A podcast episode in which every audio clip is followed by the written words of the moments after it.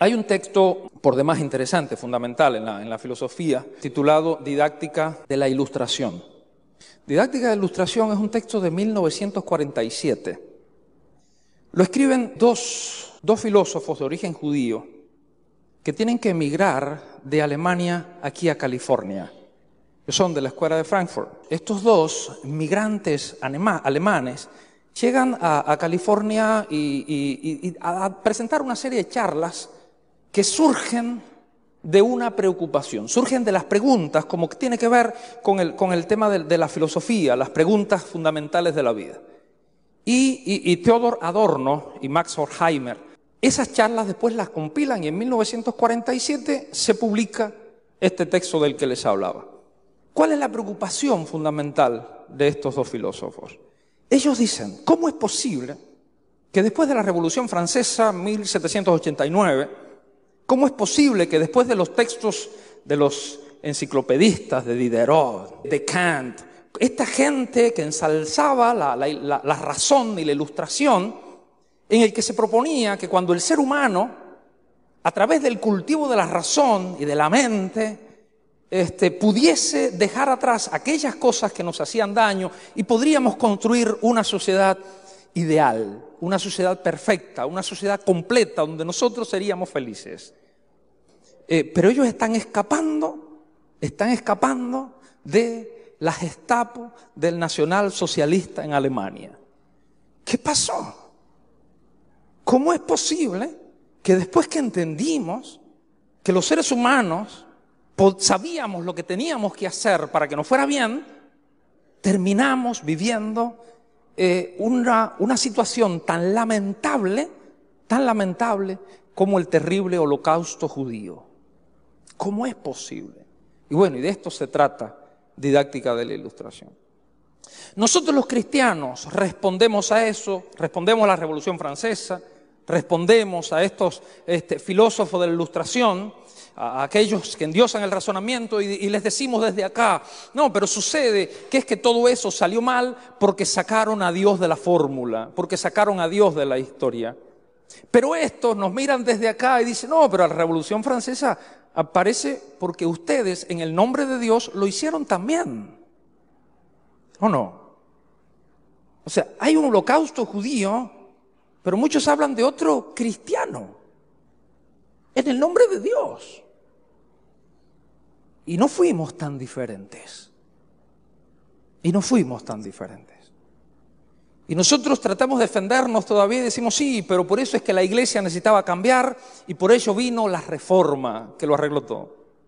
claro, la reforma viene porque nosotros, hijos de la fe, hijos de la fe, un día vimos aparecer al Señor Jesucristo y Jesucristo llega y enseña y reordena la fe y aquellos que, siguieron el movimiento de Jesús dijeron, ahora sí lo vamos a hacer bien. Y la sociedad va a lograr, este movimiento cristiano se va a colocar en el lugar correcto de la historia.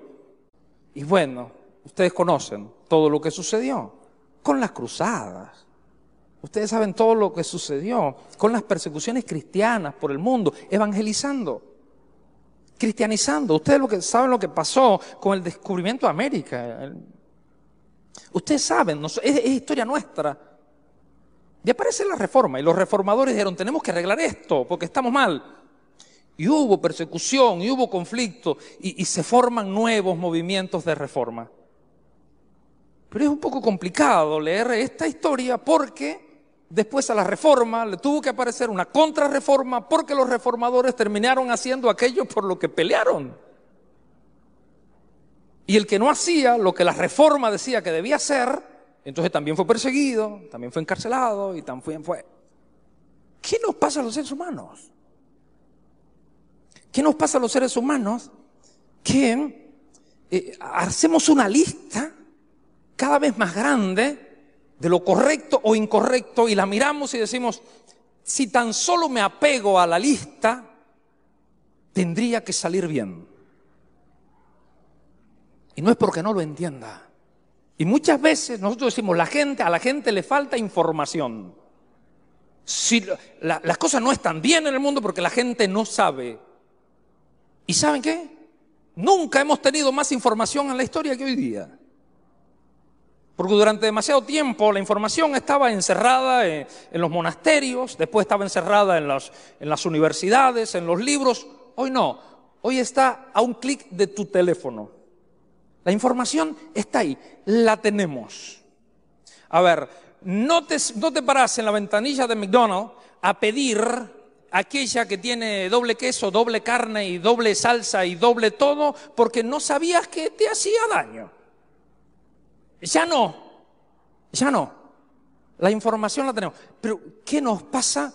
¿Qué? ¿Qué nosotros esperamos? Así que la misma preocupación, la misma preocupación que tenían Adorno y Horkheimer en temas de filosofía, ¿cómo es posible que después de tener toda esta información caímos y tenemos la experiencia del holocausto judío, nosotros decimos, ¿cómo es posible que después de, dos mil años de cristianismo, de, tener la Biblia en todos los idiomas, de leer tantos libros y de tantos escritores cristianos, no seamos una sociedad mejor que cualquier otra?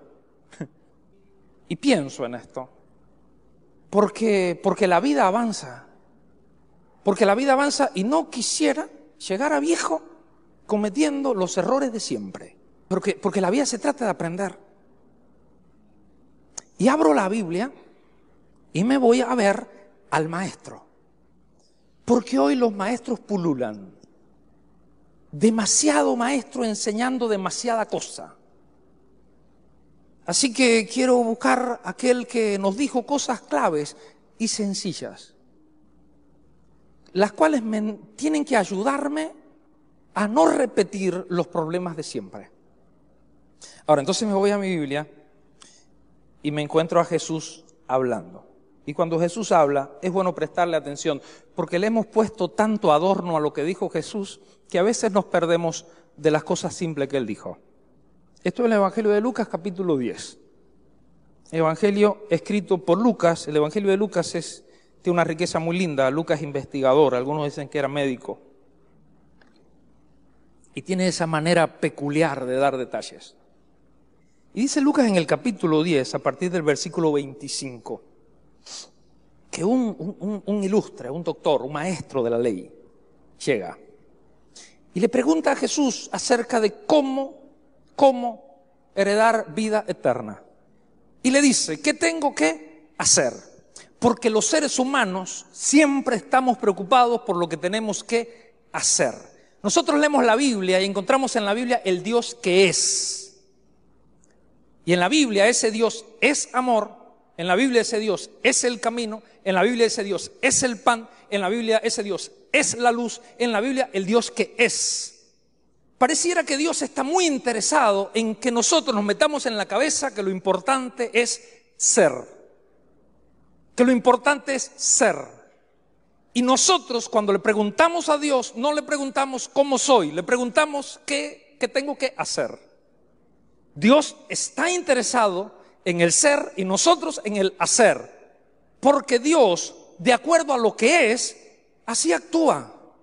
Dios no puede ser de otra manera. A ver, nosotros tenemos incomprensiones de dónde viene el mal. Y Dios dice, de mí no es. ¿Y por qué de, mí no, de Dios no sale el mal? Bueno, porque Dios es amor. Y como Él es amor, de Él no puede salir nada que sea malo. Así que, bueno, las enfermedades, las guerras, el cáncer, no le eches la culpa a Dios, porque Dios es amor.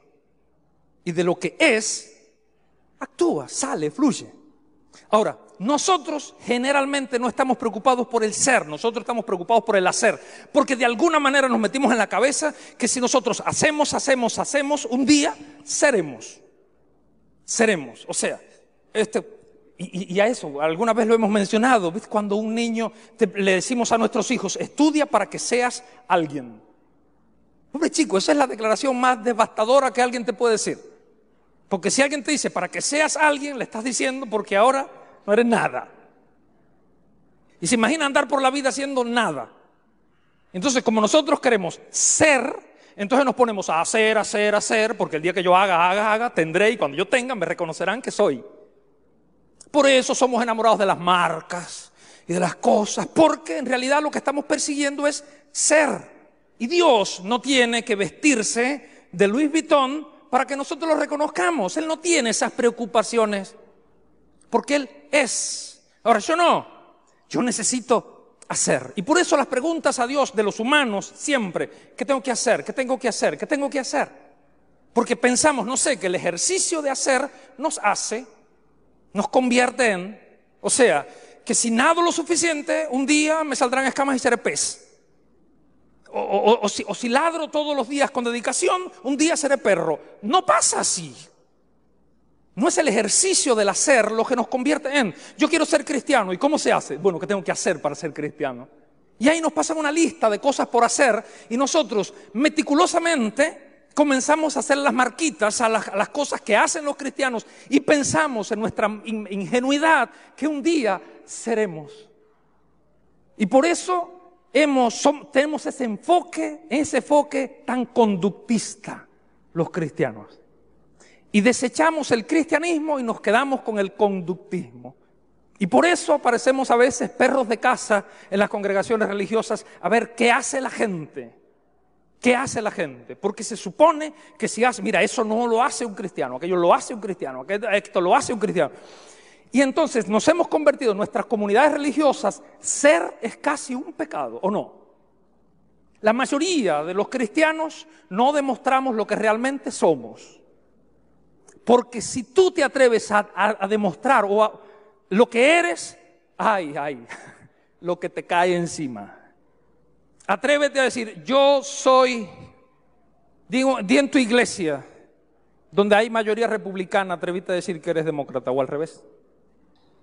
Te van a matar, o sea, no se puede. Tú haz cualquier cosa, pero jamás digas en una iglesia lo que tú eres porque te van a crucificar. Un día Jesús vino al cielo, como Jesús no tiene ese problema, Él es, Él, dijo, yo soy el Hijo del Hombre, yo soy el Mesías. Ah, sí, tú eres Mesías, clavo, pa, pa, a una cruz.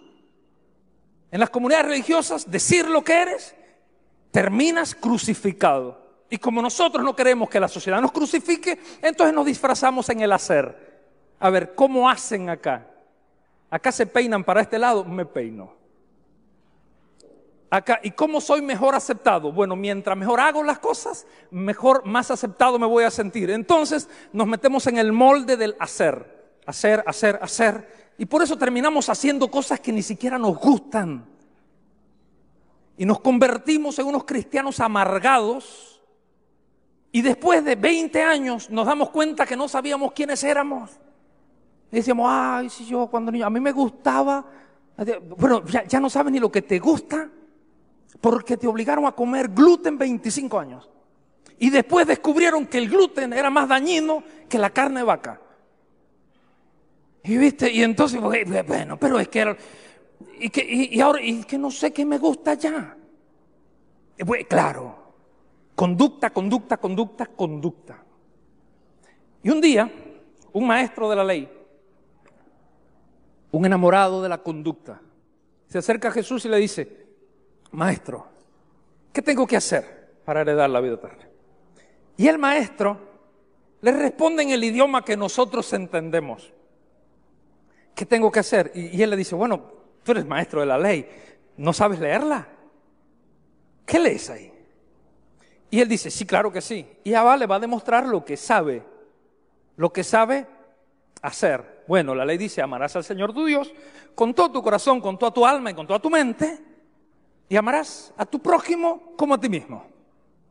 Y dice la Biblia, dice el texto de Lucas capítulo 10, que para justificarse este maestro le hace, se va por la segunda opción, porque la primera nosotros generalmente la tenemos resuelta. Y recuerden que estamos hablando del dilema de Hockheimer y su amigo que viene a California a decir cómo es posible que después de saberlo todo terminamos tan mal. ¿Cómo es posible que después de saberlo todo, de tener 200 años de iglesia nuestra fundada, todavía no somos los mejores. y nos seguimos equivocando en las mismas cosas. Claro, porque nosotros somos los hijos del hacer, los hijos de las listas en cosas por hacer. Y saben qué, otra cosa no quiero que se me pase, las listas nos las hicimos nosotros para satisfacernos a nosotros mismos. Porque la mayoría de las cosas que están en la lista ni siquiera nos las dijo el maestro.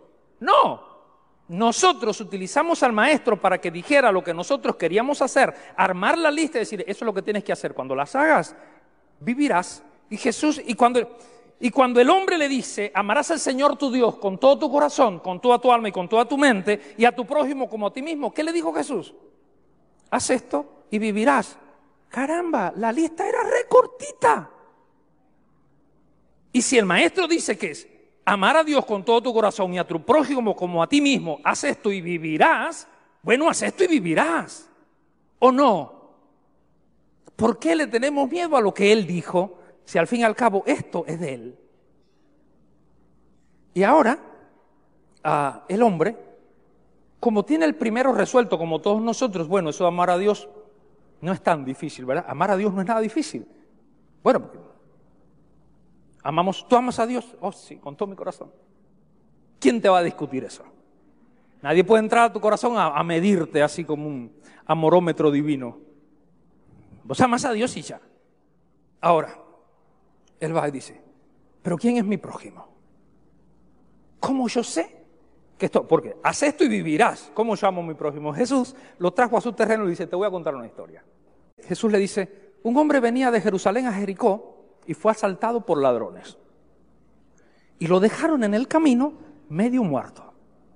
Y entonces pasa, primero, ¿quién pasó? A ver, nosotros que leemos la Biblia. ¿Qué pasó? ¿Quién pasó? Pasa un sacerdote y lo ve y pasó de largo, dice el texto de Lucas, y siguió pobre. Nosotros nos compadecemos de la gente que golpea en el camino y como somos gente buena, tenemos buenos sentimientos. No es algo habrá hecho este desgraciado. No, los cristianos no pensamos así. Los cristianos nos compadecemos, les, regalamos un pensamiento compasivo, elevamos una oración al Señor y seguimos de largo.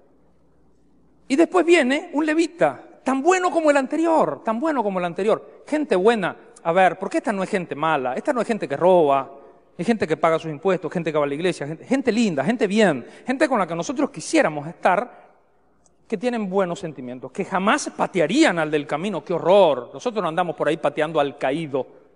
Eh, nosotros oramos por la gente. Y entonces el sacerdote y el levita pasa, uy, pobre hombre, golpeado, y siguió, tiene muchas cosas por hacer. Entonces después viene, dice la Biblia, un samaritano, que para ponerlo en contexto, porque yo sé que usted la mayoría lo sabe, este samaritano es enemigo de la nación judía, por lo menos conceptualmente hablando. Es como, eh, qué sé yo, dos pueblos, Viste que en todos dentro de nuestros países siempre hay una provincia o un estado que yo no sé cómo, cómo es en, en, tu país, pero en Cuba son los orientales y los de La Habana. Es como que el oriental llegó a La Habana y en cuanto habló, que habla así medio diferente, que, que, no le pone S ni L, y el habanero se siente ofendido. Este palestino le dice que llegó acá haciéndose, anda para tu pueblo. Ah, bueno, así, pero peor eran los, los samaritanos y los judíos. No se trataban entre sí. Para un judío, un, un, samaritano era un, un kines, un perro con el que no se, con el que no se hablaba. Y dice la Biblia que el samaritano, samaritano lo ve al herido y tiene compasión de él y fue movido a misericordia. Bajó de su cabalgadura, suavizó las heridas con aceite y vino y las cubrió.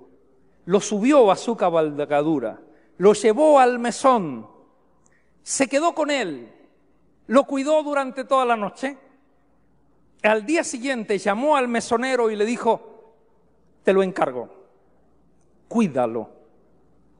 Y si gastas, aquí tienes dinero, dice, le dio dos denarios, aquí tienes dinero para, para cubrir sus gastos. Y lo que gaste de más, cuando yo regrese, te lo pago. Y ahora le hace la pregunta al doctor de la ley. A ver, ¿quién de estos es el prójimo de esta historia? Y el doctor de la ley le dijo, el que tuvo misericordia de él. ¿Y cuál fue la respuesta? Hace lo mismo. Y eso es todo. Sí, a ver, ¿no me estás preguntando qué tienes que hacer para le dar la vida eterna? Y la segunda pregunta fue, ¿quién es mi prójimo? Y Jesús le da la vuelta muy inteligente, le dice, no se trata de quién es tu prójimo, se trata de quién, de quién eres tú el prójimo. Y esto cambia toda la perspectiva. Porque es más fácil andar por la vida, Señor, ¿quién será mi prójimo? porque depende del otro. Y la pregunta de Jesús es, no, no, no, para, para querido estudioso. ¿De quién eres tú el prójimo? ¿Quién, ¿Qué tan próximo, que sería literalmente el significado de la palabra, qué tan próximo eres de la gente? Y, de, y no de cualquier gente. ¿Qué tan próximo eres del caído del camino? Tú. Tú.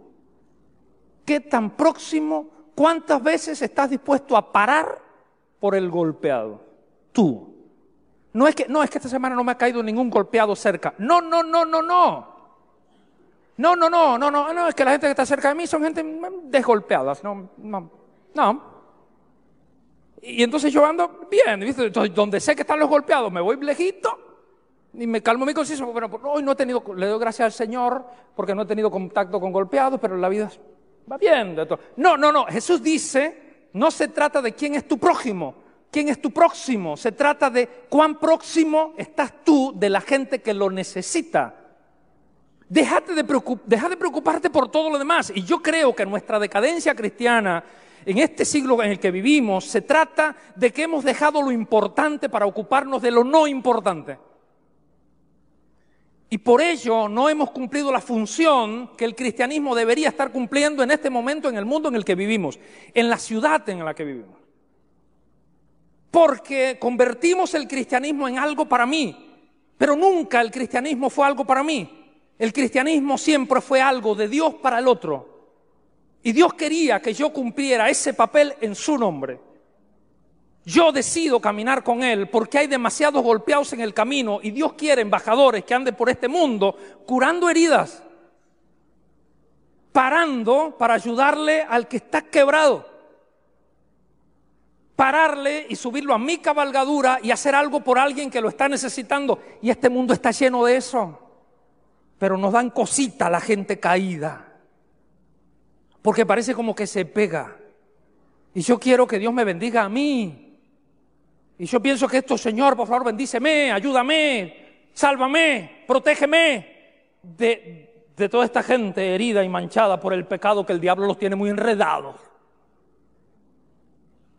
Entonces cuando hay gente muy golpeada, no nos gusta porque nos echa a perder. Bueno, y hay una enseñanza homilética tan bonita y yo quisiera cerrar con esta idea, porque cuando yo leo en la Biblia hay algo mucho más grande que yo en esta historia.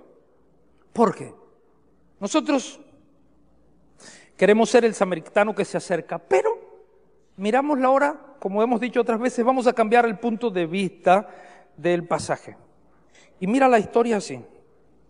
Hay alguien que va por la vida, se lo golpean y cae en el camino. Viene alguien que tiene los recursos, se acerca, lo cura, lo protege, lo salva y lo lleva a un lugar seguro. ¿quién es el que está tirado en el camino? Vuelve a mirar la escena. ¿Hay alguien? Alguien. Porque dice la Biblia, alguien, un hombre venía de Jerusalén a Jericó, alguien. Salió, la vida lo golpeó, está en el camino sin solución porque la gente pasó de largo. Y vino un buen samaritano. vino y llegó, se puso a la altura del golpeado porque para curar la herida hay que ponerse a la altura del golpeado. No se quedó así en la cabalgadura diciendo, levántate, che, levántate, que, ahí te vas a seguir, eh, te vas a sangrar. No, no hizo eso. Se bajó, se puso al lado, se arrodilló, lo curó. ¿Quién se puso al lado del caído? ¿Quién vino de arriba y se puso al lado del caído? Entonces, ¿quién es el que está en el camino? Yo. Y, el, samaritano del cielo que me recoge, dice la Biblia, ¿qué hizo con el que recogió del camino? Lo levanta, dice la Biblia, porque sobre alas de, águila nos trajiste. ¿Eso qué hace Dios? Lo levanta y lo lleva a dónde? A ver, el samaritano no pudo llevarse al herido a su casa. ¿Por qué no se lo llevó a su casa? No sé, la Biblia no dice, pero bueno. Lo lleva a su casa, lo cuida en la casa, más condiciones, no sé, capaz vivía lejos, qué sé yo, pero dice la Biblia que y lo lleva a donde está su pueblo y su gente, y allí lo cuida, lo lleva donde está gente como él. ¿Y ese lugar cómo se llama? Mesón. Lo llevó al mesón. Y lo puso en el mesón y lo cuidó él personalmente en el mesón. Y cuando se fue, llamó al mesonero y le dijo, ahí te lo dejo, cuídalo, ¿eh? Cuídalo. Y mira, por lo que gastes en él, aquí está la plata. Y si gastas de más, yo me voy, regreso y te lo pago. ¿A quién se te parece el samaritano? En esta historia, ¿quién es el samaritano de los samaritanos? Yo soy el del camino, Y el samaritano es el Dios del cielo, el Jesús de la Biblia, que viene, me recoge. Y bueno, y si esa historia es así, en tu cabeza, ¿cuál sería el mesón? ¿A dónde? Porque el samaritano no se llevó al herido a su casa, se lo llevó al mesón. A ver, yo quiero pensar en esta iglesia como ese mesón, en el que el, samaritano del cielo va por las calles y se encuentra gente que lo golpearon. Ay, pero como nosotros somos medio así, ah bueno, algo habrá hecho, ¿por qué fue a esa hora por el camino? ¿Por qué se metió en eso? Por andar en la droga, por eso perdió el trabajo, la familia y todo. Bueno, de alguna manera nosotros justificamos que la gente está mal porque se lo merecen, ¿sí o no? Claro, pero el samaritano no repara en eso, los recoge y los trae. ¿Y sabes qué? ¿Sabes por qué nosotros estamos aquí, en esta iglesia, en este mesón? ¿Sabes por qué? Porque un día el samaritano nos encontró más o menos golpeados, pero golpeados todos, ¿o no? Aquí hay alguien, que, dice la Biblia, el que no tenga pecado que tire la primera piedra. Porque acá todos los que estamos en la iglesia somos gente golpeada por la vida, que estamos aquí gracias a que el samaritano nos encontró y nos trajo y nos trajo aquí, pero tenemos, perdemos la memoria, porque después que estamos un tiempo en el mesón, no nos gustan los heridos de afuera. Y yo creo que ahí es donde nosotros caemos en esto que preocupaba a estos filósofos del 47. ¿Cómo sabiéndolo no lo hacemos? ¿Cómo y no, nos lo dijo él. Ahora imagínate que el samaritano del cielo se encuentra heridos y lo trae a la puerta del mesón. Y nosotros lo miramos así de lejos. Le decimos, perdón, para entrar acá y formar parte de este mesón, necesitas cumplir una serie de requisitos. Porque acá, y el samaritano nos mira y dice, está herido. Está herido. Me lo acabo de encontrar, está herido.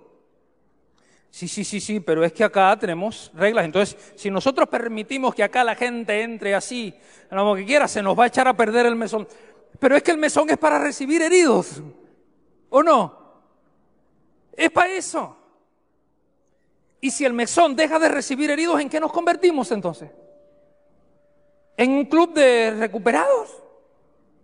¿En el, club de los buenos? Con razón, a veces las iglesias perdemos de vista nuestro propósito y nos convertimos en un club de gente que se considera mejor que los de afuera. Nosotros aquí estamos los salvados, los elegidos, los únicos. Y el mundo, este mundo perdido, que el Señor venga y los destruya ya porque yo no puedo vivir aquí. Y no somos menos genocidas que la Gestapo, que queremos que el Señor venga, que derrame fuego del cielo, queme a la gente para que me lleve a mí a la gloria. Y nos quejamos de que Hitler mataba, encerraba judíos en cámaras de gas. Quizás está duro lo que te estoy diciendo. Pero a ver, que Hitler mete gente en cámaras de gas y que nosotros queramos que descienda fuego del cielo y los queme a todos, no nos hacen mejorcito que Hitler o no. ¿Y sabe qué? Gente que estaba esperando a que nosotros le abriéramos la puerta y le curáramos la herida con aceite y vino.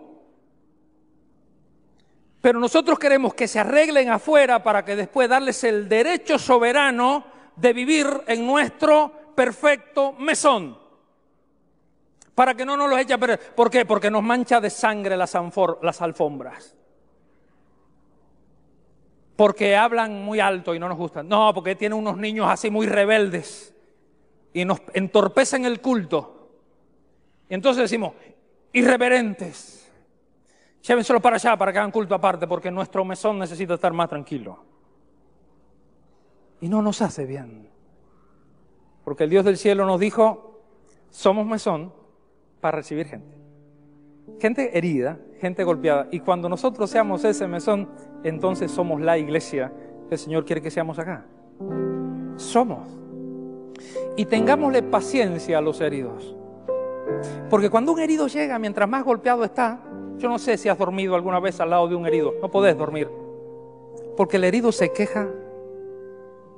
El herido dice cosas que no tiene que decir. El del herido mancha las sábanas. El herido. A ver, y cuando es un herido al que tú no amas, ¿qué es lo que tú dices? Llamas a la enfermera, cámbiame de cuarto, cámbiame de cuarto. Porque no soporto a este, no lo soporto, me hace mal. Ahora, pensá que el herido es tu mamá, tu papá, tu esposo, tu hijo, y está ahí. ¿Qué harías? ¿Tiene sentido o no cuando el maestro dice, sabes qué? Hay dos cosas que tienes que aprender a hacer de una vez. Y no se trata de qué comes, qué no comes, cómo te peinas o qué música escuchas. Se trata de que tienes que aprender a amar a la gente. Y en eso van a conocer que tú eres discípulo. Porque van a conocer que tú eres discípulo no por la lista de cosas que haces, sino porque ustedes se aman de verdad. Y la gente que tropieza y se cae, vos te arrodillas a su lado y lo levantas y lo restauras. Eso es ser. Y ser parte de ese mesón, wow. Y yo quiero ser parte de ese mesón. Del mesón que anda por ahí recogiendo gente. Porque si no hacemos eso, el Señor nos va a dejar de traer heridos y lo va a llevar a otro lugar o no. Porque si el misionero los recoge y los trae, el samaritano, él dice, aquí te lo dejo. Y mira lo que te dice. Porque él lo dijo, yo te voy a dar cien tantos en esta vida más la vida eterna. Así que mira, lo que gastes en los heridos, yo te lo pago. Ah, a veces tenemos un lío. Ay, ¿cómo vamos a pagar las cosas de la iglesia? Seamos mesón, el Señor las paga. El asunto, no hay plata cuando dejamos de hacer lo que tenemos que hacer. Sería cuidar gente. Yo quisiera que saliéramos de esta iglesia hoy diciendo, yo quiero amarte a ti y quiero ser un poquito más bondadoso con la gente. O sea, cuando tú vengas un herido, quizás del mismo mesón que se cayó y se golpeó, en lugar de decirle, porque no estabas orando lo suficiente, para, bájate del caballo, bájate del caballo. Y pasarle la mano. Y decirle, yo voy a orar contigo, te voy a suavizar la herida. Te voy a suavizar la herida. Y me voy a quedar esta noche aquí contigo y te voy a cuidar. Eso es ser como el samaritano. ¿Sí o no? Mira a tu alrededor ahora, en esta iglesia, tus próximos. ¿Qué tan próximo eres de la gente de aquí? ¿Qué, te interesa la gente de aquí? Entonces no es un si no te interesa la gente de aquí no es un problema de la gente, ni de la iglesia, ni del mundo malo, ni del diablo, ¿eh? Un problema mío. Que la gente me dejó de interesar. Me dejó de interesar. No me gustó más la gente y me alejé. Hay una manera de cambiar eso porque mi Biblia me enseña que amar es un mandamiento. Así que en el nombre de Dios ve y haz tú lo mismo.